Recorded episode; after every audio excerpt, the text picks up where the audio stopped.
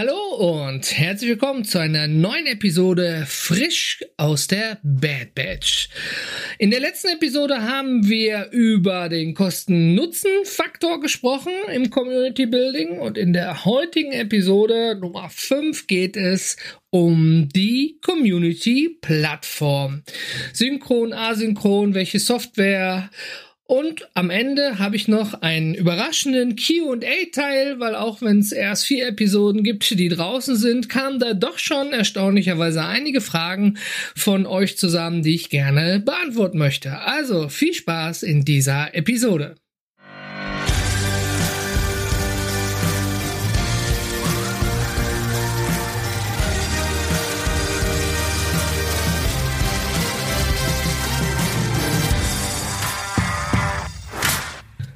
Thema Community-Plattform. Wir wissen alle, eine Community zu gründen, das habe ich glaube ich auch in Episode 1 mal angeteasert, ist relativ simpel. Du gehst nach Facebook, machst eine Facebook-Gruppe auf, schwupps, hast du einen Vereinsheim, einen Ort für deine Community. Ähm, es gibt natürlich viele kostenlose Varianten, wie hier gerade die genannte Facebook-Gruppe, eine Telegram-Gruppe, äh, eine Discord-Server und es gibt noch viele vielleicht auch völlig unbekannte Dinge, die kostenlos kostenlos sind an der Stelle. Das heißt, man kann zum Startwerk auch wirklich dann in der Plattform für 0 Euro starten, muss sich dann aber auch darüber im Gewissen sein, dass man dann natürlich auch keine Handhabe darüber hat, wenn sich an der Plattform nach x Jahren irgendetwas ändert vom Hersteller her. Es ist natürlich so, ähm, ich habe mich bewusst dagegen entschieden, denn der erste Grund dafür war erstmal, möchte ich eine synchrone oder eine asynchrone Kommunikation haben. Vielleicht vereinfacht gesagt, synchron ist wie in WhatsApp oder Discord oder Slack. Ja, ich schreibe, Bobs, der nächste hat sofort die Antwort darunter. Also das ist sehr schnelllebig. Du kannst auch iMessage nehmen, ja? Das geht wirklich real-time und sehr zügig. Und da hatten auch viele Slack auch anfangs und Discord Probleme mit, weil wenn du jetzt mit vielen Leuten in einer Gruppe bist, hier mal ein Beispiel vielleicht aus dem normalen Leben, du möchtest eine Überraschungsparty geben für deinen Partner, deine Partnerin.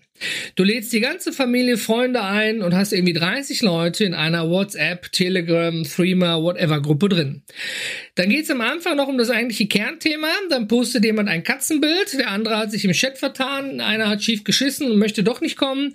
Und am Ende des Tages die eigentliche Kernfrage, könnt ihr alle an dem und den Tag, ja, und wer bringt Kuchen mit, wer bringt das mit, wer besorgt das Bier, bleiben vielleicht ungeklärt, weil sie eben im Zuge der Masse untergehen. Oder du gründest morgens die Gruppe und hast abends um 20 Uhr 242 neue Nachrichten darüber, dass Oma Erna ja gar nicht in der WhatsApp-Gruppe mit drin ist und wir sie nicht vergessen dürfen. Also das ist, das meine ich mit synchron. Ne? Es ist sehr schnell, du musst aufmerksam sein und du musst vielleicht auch einen ganzen Verlauf nochmal nachlesen, um zu verstehen, hat sich das Thema bis hierhin geändert? Ist meine Frage eigentlich beantwortet? Also zu solchen Diensten zähle ich eben diese Realtime Messenger wie Slack, wie ein Discord-Server, den man aufmachen kann, ja, oder der Facebook Messenger, also alle, alle Chatgegebenheiten, Telegram etc. Als asynchrone Kommunikation denke ich da eher an ein klassisches Forum, ja, oder auch an eine Facebook-Gruppe. Weil äh, nehmen wir ein klassisches PHP-Forum von früher oder nehmen wir Diskurs als Open Source Forum-Plattform. Da postest du einen Beitrag und die Kommunikation zu diesem Beitrag findet unter dem Beitrag eben statt. Das bedeutet, du musst dir wirklich erst einen richtigen Beitrag aussuchen, zu dem du was lesen oder entsprechend antworten möchtest. Facebook ist da auch nichts anderes, ja. Ähm, Facebook, du postest in einer Gruppe rein, dein Facebook-Beitrag und dann werden darunter Kommentare gemacht. Und man merkt es vielleicht, wenn du schon mal Slack im Einsatz hattest oder auf einem Discord-Server unterwegs bist. Auch diese Dienstleister haben das gemerkt, dass wenn viele Leute an einer Stelle schreiben, dass da schnell Themen verloren gehen. So wurden dann ich glaube, bei Slack hieß das Threads erstellt. Ich weiß gar nicht genau, wie es bei Discord heißt. Aber im Prinzip kannst du ein Thema aus diesem Chat rausnehmen, aus dem Hauptchat und einen separaten Nebenkanal aufmachen und darin weiter zu diskutieren. Das Thema, was du da vielleicht mit jemandem hast, um es nicht aus den Augen zu verlieren. Sowas gibt's mittlerweile auch schon bei den meisten gängigen Plattformen. Ähm, trotzdem bleibt es aber eine synchrone Kommunikation an der Stelle. Das Spannende an dem Asynchron finde ich, ich poste morgens eben, wie gesagt, die Frage, ja, die ich habe oder irgendeinen Beitrag, völlig egal in welcher Form. Und wenn ich am Nachmittag reingucke, dann habe ich höchstwahrscheinlich zu 90 Prozent nur relevante Kommentare unter oder Antworten unter meinem Beitrag. Und nicht wie in der Synchronkommunikation ist das Thema auseinandergezogen worden und völlig woanders. Ich glaube, du verstehst, wo ich damit hin möchte. Ja, also für mich ist es wichtig, dass ähm, wir das so ein bisschen entschlacken, dass man nicht ständig immer in irgendeinem Chat unterwegs sein muss. Wir haben genug, was wir am Tag ständig irgendwie beobachten müssen. Und da tut es einfach auch mal gut, ähm, heute was zu posten und vielleicht erst in zwei Tagen nachzugucken, weil man abends zu platt ist nach der Arbeit oder auf dem Geburtstag war, whatever. Dementsprechend habe ich geschaut, was es jetzt so an asynchron, äh, asynchronen Plattformen gibt an dieser Stelle. Und ich sagte ja schon mal Facebook, aber Facebook ist als kostenlose Variante, wo ich auch keine Möglichkeiten habe, den Algorithmus irgendwie äh, zu verändern oder anzupassen. Erstmal raus. Ich habe ja in den Episoden davor, drei und vier, auch erzählt, dass die Bad Batch eine kostenpflichtige Community sein wird für Professionals. Und Dementsprechend habe ich geschaut, wie kann man dann diesen Standard, den ich jetzt gerne erheben möchte, überhaupt für die Personen darstellen, die ich in der Bad Batch haben möchte. So habe ich mich da mal umgeschaut im World Wide Web, was es da nicht alles gibt ich nehme mal, ich hau mal ein paar Namen raus und dann erkläre ich dir was dazu. Ne? Es gibt Tribe, es gibt Teachable, es gibt verschiedene Memberships, Plugins für WordPress mit Kursen dabei. Es gibt eigene äh, Kursplattformen, ähnlich Teachable von Digistore für den deutschen Markt. Ja, es gibt bei EloPage Kurs und Memberships auch für den deutschen Markt. Ähm, es gibt Mighty Networks und es gibt Circle .so und es gibt noch ein Haufen an mehr Plattformen. Vornehmlich allerdings auf dem amerikanischen Markt, muss man nun mal so sagen. Jetzt hast du schon öfters das Wort Kurs dabei gehört und viele Plattformen starten auch nach diesem Kursgedanken.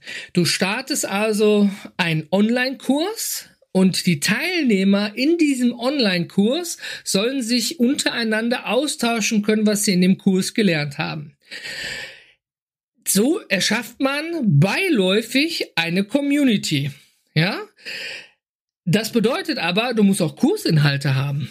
Ja, also ich habe selbst bei Udemy einen Kurs über das papierlose Büro und äh, da findet dann im Udemy-System die Kommunikation auch drüber statt am Ende des Tages. Aber du siehst, viele dieser Angebote sind eben darauf ausgerichtet, dass du erst einen Kurs, ein Buch, ein irgendwas haben musst, um dann drumherum etwas zu gründen.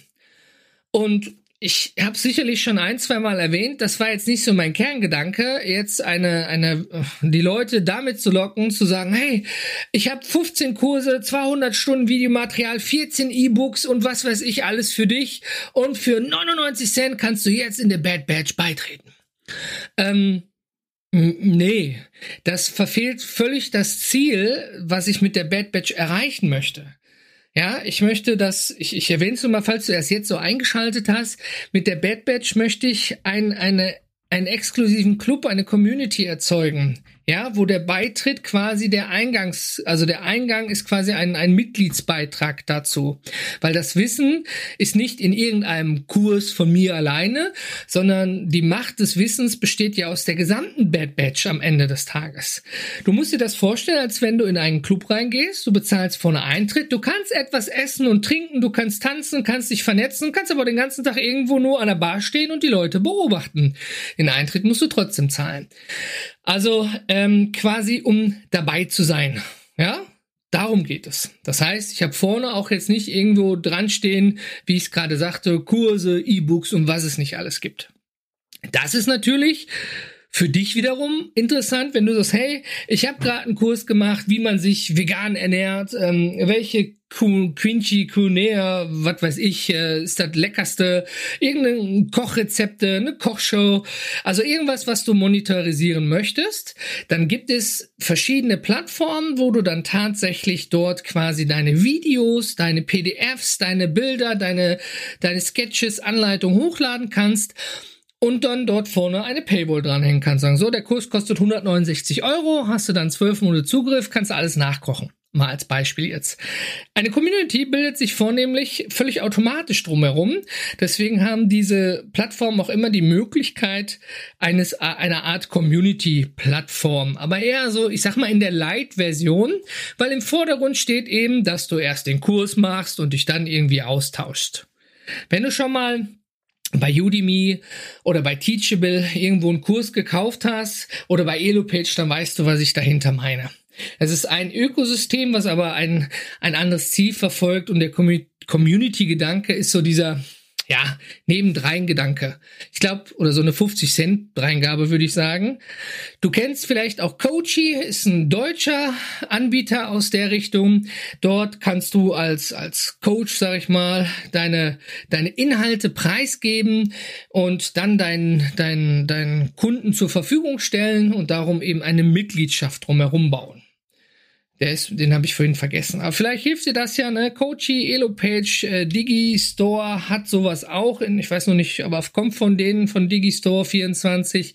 Ich weiß noch nicht gerade, wie es heißt, kann man aber googeln und dann kann man die Verknüpfung relativ schnell herstellen. Das sind so die deutschen Anbieter an der Stelle. Ich habe dann ein bisschen recherchiert, was bleibt denn noch übrig, wenn ich diesen, diesen Kursgedanken rausfiltere am Ende des Tages. Ich möchte keinen Kurs, sondern eine Austauschplattform anbieten. Und da blieben nicht mehr viele übrig. Also man hätte die Möglichkeit gehabt, zum Beispiel ein Diskursforum zu machen oder ein PHP-Forum oder man, es gibt auch Zenforo oder Invisible oder wie heißen die? Es gibt so, so Anbieter, die bieten sehr schöne responsive Boards an, ähnlich wie früher die PHP-Boards, nur dann in schön auf allen Mobilgeräten. Da kostet dann natürlich die Lizenz, Server, Hosting selber, ja, nein. Und äh, kann man viel hin und her rechnen, aber man könnte einmal starten mit einem klassischen Forum und die Software kostenlose Variante wäre die Open Source Variante von Discourse oder etwas vom PHP Board als Beispiel. Dann brauchst du aber natürlich auch einen Server. Und ich meine jetzt nicht so den klassischen Web-Hosting-Server, wo du dann hier E-Mails, Domain und ein bisschen FTP-Zugang, damit du da deine WordPress-Seite reinknallen kannst. Nö, da brauchst du dann noch tatsächlich schon einen richtigen Server, wo du dich dann über die Shell mit verbinden kannst, wo ein Linux drauf läuft und ja, sagen wir mal, bei Hetzner für so ein Diskursforum nicht ein Server umgerechnet bei, ich glaube, 60 Euro im Jahr. Ja, äh, so damit du auch so relativ performant damit arbeiten kannst. Das bedeutet dann, du hast den Server, den du bezahlst. Die Software an sich ist kostenlos, weil sie Open Source ist, aber du musst sie bis ins kleinste Detail administrieren. Und wenn ein Update nicht geht, dann musst du dich an die Community wenden. Wie habt ihr das gelöst? Weil wir wissen, nicht immer, wenn man den Update-Button drückt, funktioniert es auch, wie man sich das vorstellt. Plötzlich äh, ne, Blank Page oder 404 oder Database Error. Also wenn du wirklich so ein Techie bist, der sagt, boah, Linux, Server, Konsole, meine Welt, ja, da kenne ich mich mit aus, dann stellt das für dich sicherlich gar kein Problem dar. Ich für meiner Seite wäre an der Stelle raus. Ich möchte einfach nichts mit Pflege und Wartung zu tun haben, um die ich mich dann noch kümmern muss. Ja, also den, ich sag mal den Hausmeister-Service um es mal ähm, vereinfacht darzustellen, nicht um es abzuwerten, aber Maintenance, ne, also Facility Management, ne, du musst dich dann auch darum kümmern am Ende des Tages. Oder du nimmst direkt ein, ein, ein ich sag mal, eine Cloud-Hosting-Variante und dann bist du, glaube ich, auch bei 100 Dollar im Monat dafür. Weil dann macht das ja jemand anders für dich an der Stelle. Jetzt höre ich schon die ersten Aufschreie. Ja, Moment mal, aber WordPress, da gibt's ja auch jede Menge Plugins für Mitgliederbereiche, für Foren und ähm, was es da nicht alles gibt. Ja, gibt es. Da gibt es sogar richtig, richtig gute für. Die sehen richtig mega gut aus und da brauchst du auch keinen Root-Server für. Da reicht einfach ein dickes Webhosting-Paket mit Speicherplatz und drumherum. Aber am Ende des Tages bist du auch wieder derjenige welche, der dann diese Software einmalig kauft oder vielleicht monatlich mit Wartung, ich weiß nicht genau. Und du musst dir dann auch im Klaren sein, dass du dich im Hintergrund um die Maintenance mitkümmerst. Ein neues Plugin-Update ist da, Sicherheitsupdate, dieses da und schon kann es an der Stelle losgehen. Vorteil natürlich, du hast es vielleicht auf einem Server, der in Deutschland steht und ne, wo alles schön sicher und safe ist, alle Plugins funktionieren, WordPress-Seite ist gut und du hast jetzt irgendein Plugin für ein Kontaktformular und dort gibt's eine Sicherheitslücke und schwupps ist jemand bei dir drin.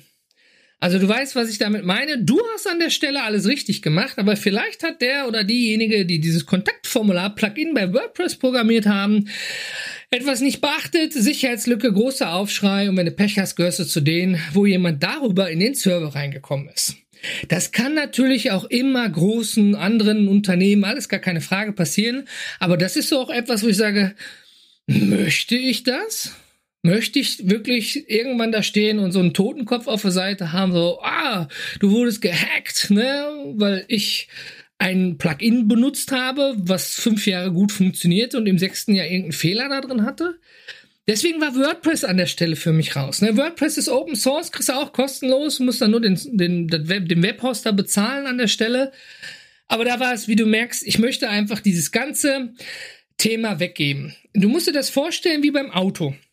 Wenn du als Geschäftskunde ein Autoleasing machst, dann kannst du je nach Vertragsabschluss auch äh, Pflege und Wartung mit komplett reinnehmen. Was heißt Pflege? Also Wartung in dem Fall mit reinnehmen. Und das heißt, du fährst zum Autohaus, die tauschen die Reifen aus, die machen die Inspektion, ist alles mit einem festen Beitrag abgegolten, was, was die Wartung angeht. Ja?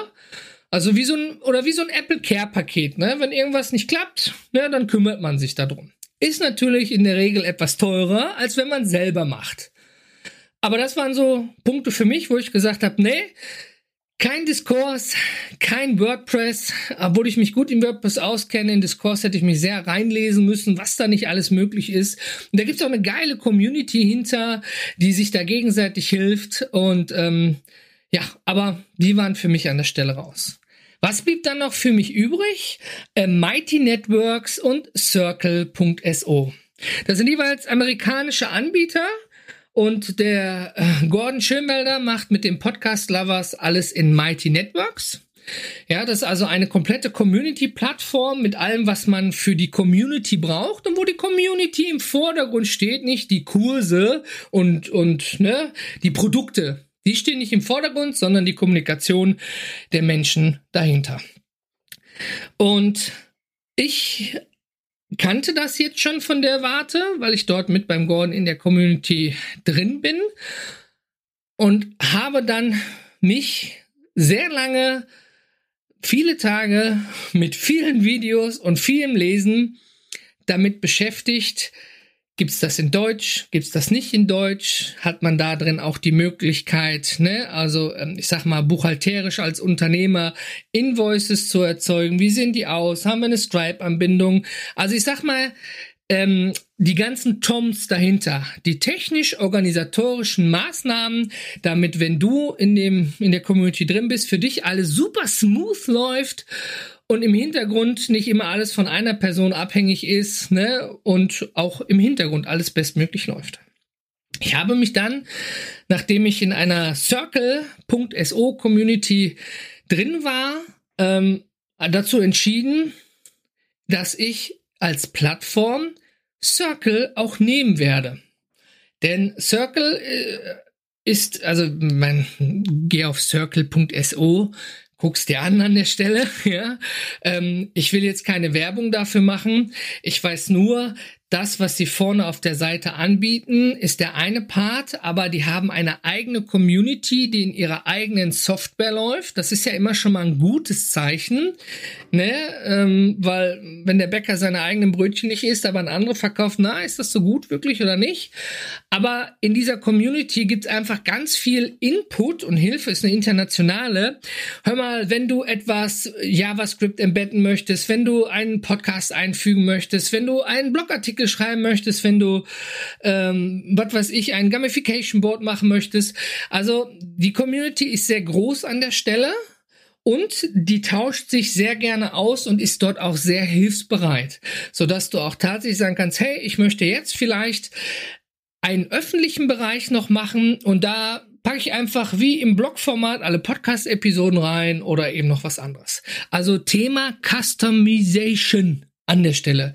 Was kann ich an der Software noch anpassen? Was bleibt am Basics bestehen? Und am Ende des Tages fühle ich mich damit auch wohl. Und ich muss sagen, nach dem, was ich alles gelesen, in Videos von anderen gesehen habe, wie sie es machen und drumherum, finde ich das wirklich sehr super. Und ich werde Circle am Ende des Tages auch dann im Einsatz nehmen. Jetzt, wo ich diese Episode aufnehme, habe ich dort gerade erstmal einen Testaccount, weil ich viel ausprobiert habe. Kommen wir wieder zum Punkt. Ja, Circle ist ein amerikanischer Anbieter. Genauso wie Discord und WhatsApp. Ne? Lassen wir also diese ganzen Aufschreie einfach mal hinter uns liegen. Ja? Das muss jeder am Ende für sich entscheiden, ob er das möchte oder nicht. Jetzt gibt's leider auf dem deutschen Markt nicht wirklich viel als Alternativen. Wenn, ich bin offen dafür, ne, wenn du mir eine bietest, geh bitte mit mir kurz ins Gespräch, schreib mir an team at badbatch.io und dann schaue ich mir das gerne an, wenn du sagst, hey, ich habe hier eine mega gut laufende Community in der Software von dem deutschen Anbieter. Super, schaue ich mir gerne an. Neben der Customization, was waren noch so Kernpunkte? man hat ja auch mal so, ich sag mal, Open Office Hours oder man macht ein, ein Online Community Event, ein AMA, Ask Me Anything oder QA, Community QA, kommen wir stellen Fragen und wir helfen uns gegenseitig. Jetzt kann ich dafür dann wieder eine Zoom-Lizenz kaufen, ne, wenn ich mehr als 45 Minuten haben möchte.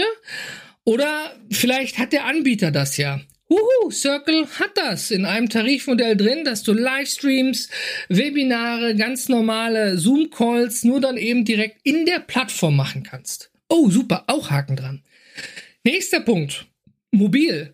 Also ich finde, wir machen ja schon viel am, am Computer. Und wenn du jetzt aber nicht der, der, der Knowledge Worker bist, der am Schreibtisch ist, sondern vielleicht den ganzen Tag draußen unterwegs bist, dann hast du natürlich logischerweise dein Handy dabei. Und ich finde, du musst einfach heutzutage auch die Möglichkeit des mobilen Zugriffs geben. Das ist einfach State of the Art.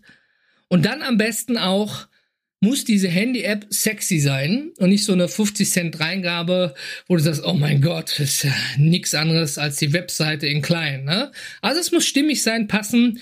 Circle hat eine gute iOS-App und ja, Android ist noch im Kommen, ist also noch nicht da, das äh, kann ich auch nicht sagen, wann die kommt am Ende des Tages. Ich meine, große Unternehmen nutzen auch meistens immer erst iOS und entwickeln das andere nach. Warum, liegt nicht in meiner Entscheidung. Aber was ich gelernt habe von Androiden, Grüße an Enrico dabei, ähm, du kannst ja wirklich eine Webseite nehmen und dir als Screen auf deinem Desktop machen und dann fühlt es sich zumindest in der Light-Variante so an, als wärst du mittendrin und kannst sie mobil direkt immer öffnen und benutzen als Workaround, bis dann die eigentliche Android-App zur Verfügung steht.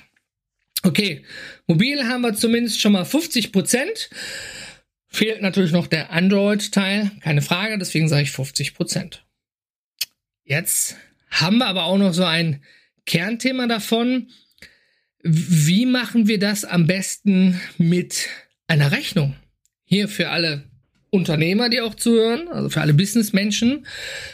Natürlich wenn ich für etwas Geld verlange und damit auch, ich sag mal, Umsatz erziele, dann muss man ja auch eine Rechnung dafür ausstellen. Ich weiß nicht, wie das im amerikanischen Markt funktioniert genau, aber ich stelle immer wieder fest, dass egal welches System alle eine Stripe-Anbindung haben, das ist jetzt nichts Weltbewegendes. Stripe ist ein Zahlungsdienstleister wie PayPal, aber darüber kannst du Klarna-Zahlungen annehmen, SEPA-Zahlungen, Kreditkarte und PayPal, ja, also alles gebündelt zusammen. Und die haben natürlich alle einen Stripe Connect Schnittstelle verbinden und dann kannst du sofort Zahlung empfangen. Aber was machen die Systeme? Die machen dir immer nur einen sogenannten Zahlungsbeleg. Hier, du hast mit Kreditkarte 5 Euro bezahlt. Super, da ist es ist keine gültige deutsche Rechnung. Es ist ne, es ist nur ein. Du hast jetzt hier was gezahlt von Stripe. Und diese ganzen amerikanischen Systeme, denen ist natürlich in alle anderen Länder, die mit den verschiedenen, wie sie ihre Rechnung erstellen, verständlicherweise völlig scheißegal. Das bedeutet, wenn ich die Paywall mit der Stripe-Anbindung von Circle benutzen würde, müsste ich jede Rechnung manuell im Hintergrund nachträglich erstellen, mit dem Stripe verknüpfen, die Verbuchung, ja, und äh, ja, also ich hasse Buchhaltung, auch wenn ich nur die Buchhaltungsvorbereitung logischerweise machen muss, aber ich hasse sie und das wäre jetzt nichts für mich an der Stelle, da noch dann nachzulaufen. Ich weiß, das würde ich völlig komplett versauen an der Stelle. Da muss ich auch so ein bisschen mich schützen an der Stelle, damit das alles gut läuft. Und so habe ich mir dann überlegt, gut, diese Paywall muss man ja nicht von dem benutzen. Das klappt für den amerikanischen Markt und für Märkte, wo das Finanzamt ein wenig interessiert und kontrolliert, sicherlich. Aber ich brauche das in vernünftiger Form. Jetzt muss ich also davor irgendetwas schalten. Ja, und da gibt's auch nicht so. Es gibt viele Zahlungsanbieter, auch viele kleine einzelne, aber es gibt dort auch nur so zwei, drei Möglichkeiten, wo ich wirklich aus unternehmerischer Sicht sage, die machen Sinn an der Stelle. Ne, wenn du eine bezahlte Community hast, dann kannst du natürlich auch in den Plattformen wie Teachable Stripe nutzen und du kriegst auch dein Geld. Darum geht's gar nicht. Aber du musst es ja in deiner Buchhaltung auch wieder darlegen können. Was ist da passiert? Was ist gemacht? Wie kommt das Geld zustande? Warum ist das weniger als auf deiner Rechnung? Sind da irgendwelche Gebühren von abgegangen für den Zahlungsdienstleister? Du weißt, was ich meine. So habe ich eigentlich nur noch zwei zur Auswahl gehabt. Das war Elopage und Copecard und Digistore. Entschuldigung, drei zur Auswahl habe ich gehabt. Das sind so die drei, sag mal, plus minus Platzhirsche. Der älteste davon ist wahrscheinlich Digistore.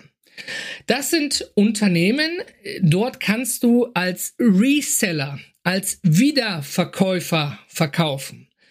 So, das bedeutet in der Vereinfachung dargestellt, ich lege ein Produkt an, Mitgliedschaft Bad Batch.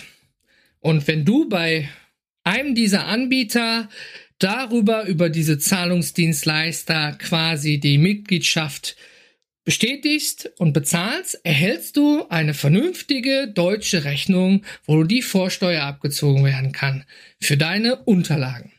Und der Reseller ist dann Digistore, Elopage oder Copecard. Natürlich wird der Service von mir im Hintergrund angeboten, steht auch drin, wenn Sie Fragen haben, wenden Sie sich an andere, wenn Ihr Produkt nicht funktioniert. Und wenn Sie sich gar nicht einig werden, melden Sie sich bei uns am Ende des Tages. Das bedeutet, was bekomme ich dann am Ende nach, wenn dein Zahlungskonto irgendwann, sagen wir mal, Summe X erreicht hat, dann wird ausgezahlt auf dein Geschäftskonto. Und dafür kriegst du einen Guthabenbeleg. Ja, ähnlich wie bei Provisionen am Ende des Tages. Na, davon gehen natürlich auch Gebühren ab, die du bezahlen musst. Die sind alle transparent auf den Webseiten. Und Pi mal Daumen, von 10 Euro bleiben 7 Euro übrig. Ja, so in der groben Richtung, je nachdem, welches Modell man wo fährt. Ne? In der groben Übersicht. Einfach nur vereinfacht.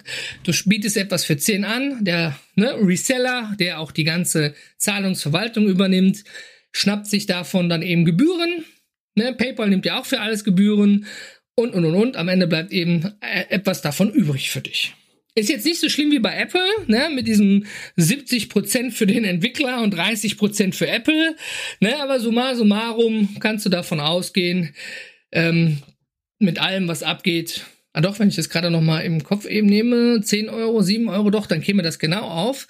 Dann ist es wahrscheinlich zu viel. Gehen wir mal von guten 10, 15 Prozent aus, die wahrscheinlich mit allen Gebühren abgehen. Auch wenn auf der Webseite immer steht, wir nehmen nur 4,9 Prozent, dann steht da aber noch plus 50 Cent Transaktionsgebühren und bei Kreditkarten und und und, das steht alles im Kleingedruckten. Also zusammengerechnet, du gibst einfach was ab, hast aber dafür nichts mit der Rechnungsstellung am Hut und du bekommst ganz einfach deinen Gutschriftenbeleg darüber, eine Auszahlung hängst du dran und kann man dann auch immer gut dem Wirtschaftsprüfer entsprechend an der Stelle erklären, was da passiert ist.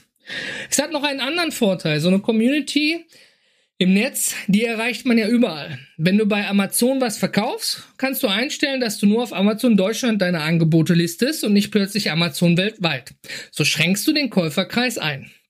Ist jetzt bei der Community, ja, vielleicht möchte ich dort ja Menschen aus der Schweiz oder aus Österreich mit dabei haben.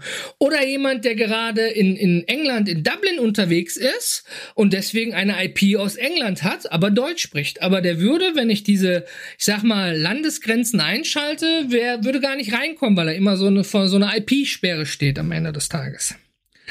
Und was ich damit nur meine, wenn ich viel in andere Länder verkaufe, dann bin ich ja auch in anderen Ländern steuerpflichtig. Das ist auch so ein bisschen das Problem, was viele Online-Händler haben. Ein Online-Business zu starten ist relativ einfach. Nehmen wir mal Hundelein. Du bestellst bei Amazon FBA Hundelein. Ach, und bei Amazon FBA, du bestellst bei Alibaba Hundelein, die passen, stellst sie bei Amazon FBA ein, schickst sie da ins Lager, die Palette, hast 1000 Euro Vorkasse ausgegeben, hast super Hundelein und verkaufst wie geschnitten Brot und Amazon verteilt das, also Fulfillment bei Amazon aus den Lagern. Du musst nicht mal was mit Versand machen, du musst dich nur um die Administration kümmern. Also wirklich Full Service. Plötzlich häuft sich die Kohle auf deinem Konto an und wenn man das dann mal nachkontrolliert, dann hast du 50 Leinen in Polen verkauft, 76 Leinen in Italien hast du verkauft und und und. Und wir haben ja in der EU auch gewisse Steuerabkommen. Und jetzt wird schwierig, da gibt's dann natürlich wieder Dienstleister, die dich dann unterstützen, für dich dort die steuerliche Anmeldung dann übernehmen und tun und machen. Aber genau in so eine Falle möchte ich zum Beispiel nicht reinrutschen. Deswegen bietet sich ja dieses Reseller-Modell an. Ja? Egal, ob Coopcard nach Italien verkauft, ne, oder nach England oder nach Deutschland. Das hat für mich im Hintergrund damit gar nichts zu tun. Das heißt also, wieder der deutsche Markt, wieder ein spezieller Markt aber ich hoffe, du hast verstanden, was ich mir dabei gedacht habe. Und das ist das, was ich aus dem Gespräch mit Steuerberater und Rechtsanwalt rausgekriegt habe. Jetzt wundert sich vielleicht der ein oder andere, wieso sprichst du mit Steuerberater, Rechtsanwalt? Die kosten alle Geld. Ja, fucking nochmal, natürlich kosten die Geld.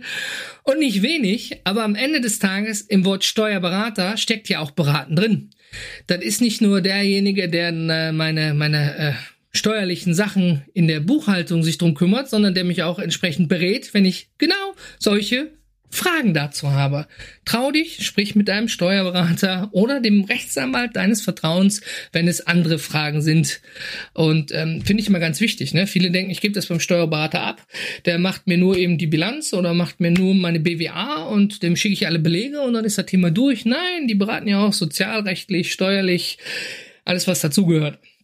Gut, anderes Thema. Also, verstanden? Ich werde in dieser Sache also langfristig denken. Circle ist wie bei Mighty Networks ein Anbieter, wo wie ich die Community von innen gestalte, völlig in meiner und in der Hand der Community liegt. Ja, es ist nicht wie bei Facebook, wir ändern morgen was und die Facebook-Gruppe sieht komplett anders aus. Bei Circle, wenn da ein neues Feature raus ist, dann kannst du es aktivieren oder nicht aktivieren. Das ist ja das Geniale daran. Brauchen wir den? Ist das Kunst oder kann das weg an der Stelle? Und ähm, ich muss nicht die Angst haben, dass irgendein Algorithmus wie bei Facebook sich da berechnet und sagt, ach, ich zeig doch heute mal keine Posts mehr vom André an, weil ich den Namen irgendwie doof finde oder sowas. Dort findet so etwas nicht statt. Ja, ich hoffe, ich konnte dir an der Stelle so ein bisschen nahelegen, äh, warum ich mich für eine kostenpflichtige Community-Version einer Plattform entschieden habe. Ähm, ist auf der Website kein Geheimnis. Ich glaube, die einfachste Variante fängt bei 39 Euro an, 99 im, im äh, Dollar. 99 Dollar ist dann die mittlere Variante und für, glaube ich, 400 oder 500 Dollar im Monat ist dann die Variante, wo du hier wie Customization ne, und äh, wo du quasi alles machen kannst, weil es äh, blank so für dich zur Verfügung steht. White Label sozusagen. Ja, und jetzt dreht sich der Schuh wieder rund an der anderen Stelle. Ne? Das sind ja äh, Opportunitätskosten oder die sogenannten EDA-Kosten. Und die sind da, ob sich jemand in der Community bewegt oder nicht. Ob da 500 Karteileichen drin sind oder 500 aktive Mitglieder, der Betrag wird immer derselbe sein am Ende des Tages. Und wie ich ja schon mal, ich glaube in Episode 1 oder 2 erwähnt habe, geht es mir natürlich darum, mit dem Mitgliedsbeitrag diesen Faktor auf plus minus null zu packen, so dass ich vom, von, von mir und meinem Gewerbe oder von meinem Privatgeld nichts da reinschieben muss, sondern dass die, dass das sich selber trägt, sagen wir das mal so, dass man nicht nachbuttern muss, sondern es trägt sich einfach selber aufgrund der Jahresbeiträge. Und das reicht ja schon an der Stelle. Alles, was an Überschuss reinkommt, habe ich schon mal erwähnt, ne, wird dann eben für das Community Building im Reinvest verwendet, äh, denn ich habe andere Standbeine. Jetzt haben wir heute schon ziemlich lange über die Plattform geschrieben, äh, geschrieben, gesprochen. Schön, dass du noch dabei bist. Es ist Episode 5 und ich habe einige Fragen gekriegt und zwar einige so viele Fragen, dass ich tatsächlich mich dazu entschieden habe, hier nochmal so ein am Ende Q&A Bereich anzubringen. Und ja, da möchte ich dann natürlich auch mich erstmal bei allen, die überhaupt sich die Mühe gemacht haben, ich habe es glaube ich nicht überall erwähnt, aber auf der Webseite ist ein Chat, team at badbatch.io E-Mail-Adresse ist auch kein Geheimnis. Aber ihr habt euch ja echt die Mühe gemacht und das irgendwie rausgesucht, um mir dann zu schreiben. So, ähm, ich fange mal an mit einer Frage zum Pricing. Genau, die Frage kommt von Edgar. Vielen Dank dafür. Und äh, du hast auf der Webseite gesehen, dass äh, da schon vorne in der dreistufigen Pricing-Modell einmal Invite Only steht, dann 96 Euro und 144 Euro. Und das, was ich jetzt persönlich gut finde, was dir aufgefallen ist, da stehen Mitgliederanzahlen drin, direkt darunter. Ähm, wieso das? Wieso Mitgliederanzahlen ist so der Kerninhalt deiner Frage und äh, wieso ich mich auch für dieses Preismodell überhaupt entschieden habe. Relativ simpel in der Antwort, schwierig in der Ausführung, bis ich zu diesem Punkt auch am Ende gekommen bin. Es ist so, was hat für dich einen Wert, was hat der, das für jemand anders an Wert an der Stelle? Wenn wir die 96 Euro nehmen fürs Jahr, dann sind es 8 Euro im Monat oder bei 144 Euro sind es 12 Euro im Monat. Ich glaube, das sind am Ende des Tages zwei Big Boxen Zigaretten vom Kostenfaktor. Und da steht auch nur dran jährlich, also einmal zu entrichten jedes Jahr, weil ich glaube, wenn du etwas neu startest, egal ob Community oder ob du jetzt in einen Tanz- oder Sportverein gehst, nach einem Monat weißt du noch nicht, bin ich hier richtig, bin ich hier nicht richtig, bin ich angekommen, vielleicht kam was Privates dazwischen. Ich sag mal, du brauchst so mindestens drei bis sechs Monate, um dich einzugrooven und festzustellen, bin ich hier richtig oder nicht an der Stelle. Wenn nicht sogar noch länger, ja, und so muss auch die Möglichkeit gegeben sein. Und rein unternehmerisch betrachtet ist die jährliche Abbuchung einfach der einfachste und simpelste Weg, ja, anstatt monatlich. Von der Buchführung her. Das ist der eine Punkt. Und der zweite Punkt, 8 Euro im Monat, 12 Euro im Monat. Ich glaube, so günstige Handyverträge haben wir gar nicht. Ne? Die Zahl oben sieht dann sehr hoch aus, aber im Businessbereich weiß man ganz genau, puh, ne, für andere Bereiche zahlt man weitaus mehr im monatlichen Bereich, weil das sind ja jährliche Beiträge. Das hast du richtig gesehen. Ne? Und der Invite Only ist natürlich ein Special, was aber dann auch der ersten First Batch vorenthalten bleiben muss. Ganz einfach. Ich kann nur so viel sagen, dass der Preis natürlich steigt mit der Anzahl der Mitglieder. Überleg mal, wenn am Anfang erst 50 Leute drin sind, ist noch nicht so viel los, wie als wenn 300 drin sind. Und wenn 300 Leute drin sind und 300 Leute dort sich austauschen, ihren Input geben und du kommst als 300 erste Person rein, ja, dann hast du theoretisch Zugriff auf das Wissen von 300 Leuten. Vereinfacht gesagt in der Darstellung. Ja, das heißt, das ist ja dann doch weitaus mehr wert als die ersten 50 Leute, die auf knapp 49 Leute Zugriff hatten, damit sie vielleicht ihre Frage beantwortet bekommen haben oder nicht am Ende des Tages. Es steht ja auch in diesem, in diesem Listing darunter Community Feedback, Community Q&A. Da steht bewusst kein Experten Q&A irgendwas, ne? Wir sind alle Experten auf unseren Gebieten, aber wenn du eine Frage hast und die in der Bad Batch stellst, dann wird sie auch aus der Bad Batch im besten Fall zu deiner Zufriedenheit beantwortet oder ausdiskutiert. Oder, ne? Deswegen ist das, ist das Pricing an die Anzahl der Mitglieder geknüpft. Ich hoffe, das beantwortet deine Frage sowie eben auch die Frage 300, 100, ne, warum stehen da überhaupt Preise, äh, ich meine Mitgliederanzahlen dran? Gut, äh, vielen Dank, Edgar, an der, der, an der Stelle. Normalerweise sagt man doch im Radio Edgar aus. Ne, da steht leider, ich habe jetzt deinen Nachnamen bewusst nicht genannt, ne, aber da steht jetzt nicht, woher man kommt. Im Radio haben wir gesagt, Edgar aus, Wuppertal, danke für deine Frage, die hier ins Studio gekommen ist. Gut, ähm, die nächste Frage. Und zwar, ja, hier die Frage ist von Mohammed, wenn ich das, ja doch richtig, von Mohammed. Ähm, warum ich in die Community ein Reinvestment der überschüssigen Beiträge stecke und äh, meine damit Wachstum zu erreichen, anstatt dieses überschüssige Geld nicht einfach in Werbung und Marketingmaßnahmen reinzustecken. Ja, Mohammed, das ist eine, ist eine echt gute, gute Frage an der Stelle ich versuche es mal äh, zu beantworten. Es ist natürlich so, die Community baue ich nicht als Standbein für mich als Einzelperson auf. Da bin ich zum Glück, toi toi toi, ich klopfe auf Holz, gut abgesichert. Sondern ich möchte von, von, ich sag mal, vom Solopreneur wieder schnell ins Unternehmen reinkommen. Denn ähm, wenn du das, was du im Unternehmen einnimmst, in das Unternehmen rein investierst, in, in Mitarbeiter, in Software, in Prozesse, in Weiter- und Fortbildung, kannst du daraus immer nur gewinnen, anstatt wenn du das abschöpfst und irgendwo davon einmal im Urlaub gehst. Ja, das bedeutet auch, ich denke, die Bad Batch steht ja für sich als Community for Professionals. Wenn es denn alles so funktioniert, das werden wir dann später nochmal ausdiskutieren. Aber es ist so natürlich an der Stelle, dass du jetzt noch nicht weißt, ob es funktioniert. Also ich weiß noch nicht, ob es funktioniert. Und ich habe mich ja sehr derbe über die Toilette des Internets aufgeregt, über die sozialen Medien.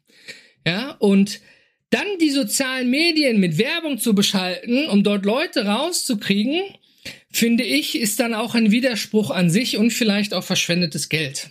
Wenn ich jetzt ein Event mache, dann ist das was anderes, dann kann man sowas benutzen dafür, ja. Ich habe äh, mehrere Conferences gehabt und da habe ich natürlich bei Facebook Werbung in einschlägigen Zielgruppen gehalten, damit ich Tickets verkaufen kann für die damalige Paperless Conference. Logisch. Es ist aber so, die Bad Batch basiert ja auf Invite Only, also auf Einladung. Das bedeutet, auch wenn du und ich, Mohammed, uns jetzt nicht kennen an der Stelle, ja, und du dementsprechend so schnell nicht an eine Einladung in die First oder Second Batch vielleicht reinkommst, muss man natürlich, das ist der richtige Punkt, den implizierst du ja wahrscheinlich mit Werbung, ähm, dafür sorgen, dass man trotzdem irgendwie die Möglichkeit hat oder die Leuten die Möglichkeit bietet, doch reinzukommen. Und dazu haben wir ganz simpel ein Bewerbungsformular. Das heißt, auch wenn du mich nicht persönlich kennst und ich dir somit auch keine Einladung schicken kann, weil wir nichts miteinander gemacht haben, kannst du dich für die Bad Batch bewerben. Und diese Bewerber und Bewerberinnen und Schrägstrich divers werden wir uns dann in der Bad Batch, in der Community anschauen. Hör mal, so nach der und der Beschreibung. Der Mohammed ist ein echt guter Fit, weil der kennt sich da und damit aus. Dem sollten wir eine Chance geben. Und dann bist du ja, weil du dich ja selber beschreibst, lernt man sich ja kennen. Dann machen wir mal einen Call, gucken, ob das wirklich so stimmt und das noch für dich und für mich passt und für die Community. Und dann erhältst du gegebenenfalls darüber eine Einladung. Jetzt steht natürlich nicht da drin, mal, wenn du dich bewirbst, kriegst du in 14 Tagen eine Rückantwort. So ist das mit Bewerbungen, ne? Aber sei dir sicher, die werden auch gesichtet. Ich hoffe, das beantwortet deine Frage. Und hier noch zwei Stück habe ich. Hier ist eine Frage von René. Und er hat aber in seiner Signatur stehen Webdeveloper. Also, ja, René, Webdeveloper. Danke für deine Frage. Ähm, bei ihm geht es darum, er hat geschrieben, André, du verschickst die Einladung klassisch per Brief. Hast du dort keine Angst, Briefe zu verlieren oder ist das Prozedere nicht quasi zu langsam? Oh, ich will jetzt nicht die ganze, die ist etwas länger, E-Mail hier vorlesen. Ähm, aber im Prinzip sagt René, hör mal, André, Briefe ist nicht mehr State of the Art, ist langsam, großes Risiko und für dich als Unternehmer teuer. Äh, ja, René, da bin ich völlig bei dir. Das mit dem teuer ist unternehmerisches Risiko und langsam ist der bewusst gewählte Weg an der Stelle. Das hatte ich schon mal in zwei Episoden davor erwähnt, in der drei, warum ich mich dazu entschieden habe, genau das zu tun auf diesem Wege. Das war in der Episode Fake It Until You Make It. Ich glaube, das war die Nummer drei. Aber die wirklich Frage, die die mich tatsächlich auch beschäftigt hat aus deinem Text ist, was passiert mit fehlenden Badge-IDs? Also du meinst, wenn die Post nicht ankommt, ja, der Klassiker, oder wenn sie im Müll geht, oder wenn derjenige sagt, nee, ist mir zu teuer, interessiert mich nicht, andere wollte ich sowieso mal aus meinem Kontaktbuch löschen. Ja, was passiert damit? Ja, diese Badge-ID, die ja einmalig nur verfügbar ist, gibt's nur zwei Möglichkeiten. Entweder A, man lässt diese Badge-ID verfallen, sie ist raus, Sie ist gesperrt und du kannst sie nicht mehr benutzen. Oder wenn man merkt nach einer gewissen Zeit, sagen wir mal drei, sechs Monaten oder zwölf Monaten, die Badge-ID wurde nicht verwendet, dass man sie dann sozusagen wieder freigibt an der Stelle. Ja, also es gibt ja auch immer die Möglichkeit, dass der Brief nicht ankommt, dann ist es noch einfacher. Aber wenn jemand sagt, hey André, danke für den Brief, ich habe die Badge-ID XYZ2315 und ich habe keinen Bock, habe keine Zeit, mach deinen Scheiß alleine, ja, dann wäre die ja frei an der Stelle. Ne? Dann könnte man sie auch wieder im System scharf schalten und die dann an jemand Neues versenden. Ich hoffe, das beantwortet deine Frage. Ja, und hier ist ähm, Jack, Jacqueline, ah, mit, äh, Jacqueline. Ähm, du hast geschrieben, hör mal, Podcast gefunden bei Spotify. Erstmal vielen Dank fürs Reinhören, ja, im Community Building. Und Jacqueline arbeitet gerade an einer eigenen Community für Kosmetikerinnen. Und hier, also Nail Design ist für mich Kosmetik. Ansonsten hast du das Recht, mich zu korrigieren an der Stelle. Aber ähm, du schreibst quasi, wo finde ich denn die Show Notes zum Podcast? Auf der Webseite finde ich nichts bei Bad Batch. Ja, äh, ist auch keine da. ähm, ich habe in der, wenn du äh, bei Spotify, Apple, Google, wo auch immer du hier diese Episode gerade hörst, da steht lediglich drin, weitere Informationen findest du auf Bad Batch. Und dann landest du beim Bewerbungsformular, noch nicht mal auf der eigentlichen Startseite. Ja, siehst mir nach an der Stelle. Show Notes werde ich machen, aber nicht auf einer klassischen Webseite in diesem Sinne, sondern die Show Notes werden tatsächlich in einem eigenen Space in der Community veröffentlicht, ähm, wo dann auch mehrere weitere Hintergrundinformationen zu den genannten Tools sind und darunter kann dann auch die eigentliche Diskussion stattfinden. Jetzt muss ich zugestehen, ich kann diesen Bereich sperren, dass er nur für die Mitglieder in der Bad Batch ist. Aber ich bin dazu geneigt, Blogartikel sowie Podcast-Episoden frei verfügbar für die Öffentlichkeit zu machen, weil ja hier auch dieser Podcast nicht gesperrt ist hinter irgendeiner Firewall, äh, Paywall, sondern du kannst ja von überall reinhören. Dann denke ich, gebührt es dann auch an der Stelle der Anstand, wenn du sagst, hey, ich würde äh, mich nochmal gerne einlesen in die Tools, die du gerade genannt hast, für die eigene Community, dass du dann auch diesen Bereich findest. Es ist allerdings noch nicht veröffentlicht, die Community-Plattform, und somit muss ich die Episoden dann auch nachziehen. Aber dann sind sie auch entsprechend unter Bad Batch verfügbar, eben direkt aus Circle, aus dem Community-Portal. Ja, und ich wünsche dir viel Erfolg, Jacqueline, bei deinem Nail Design Community Aufbau. Ich stelle mir das jetzt so vor, so YouTube-Videos, wie man das dann am Ende des Tages genau macht. Vielleicht mit einem Kurs dabei. Ja, aber ja, vielleicht habe ich das auch falsch verstanden.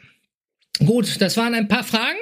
Vielen Dank nochmal an alle Fragensteller und Fragenstellerinnen an der Stelle und mega, dass ihr hier mit reinhört. In der nächsten Episode spreche ich über etwas, was ich jetzt noch nicht hier veröffentliche wie sonst, weil ich mir noch nicht sicher bin, ob es in der nächsten oder in der übernächsten Episode kommt. Deswegen freue ich mich, wenn du das nächste Mal einfach wieder einschaltest in einer neuen Episode in der Bad Batch und dich dann davon überraschen lässt, worüber wir gemeinsam im Community Building sprechen werden. Bis dahin, stay safe, stay healthy und stay hungry. Dein André. Tschüss.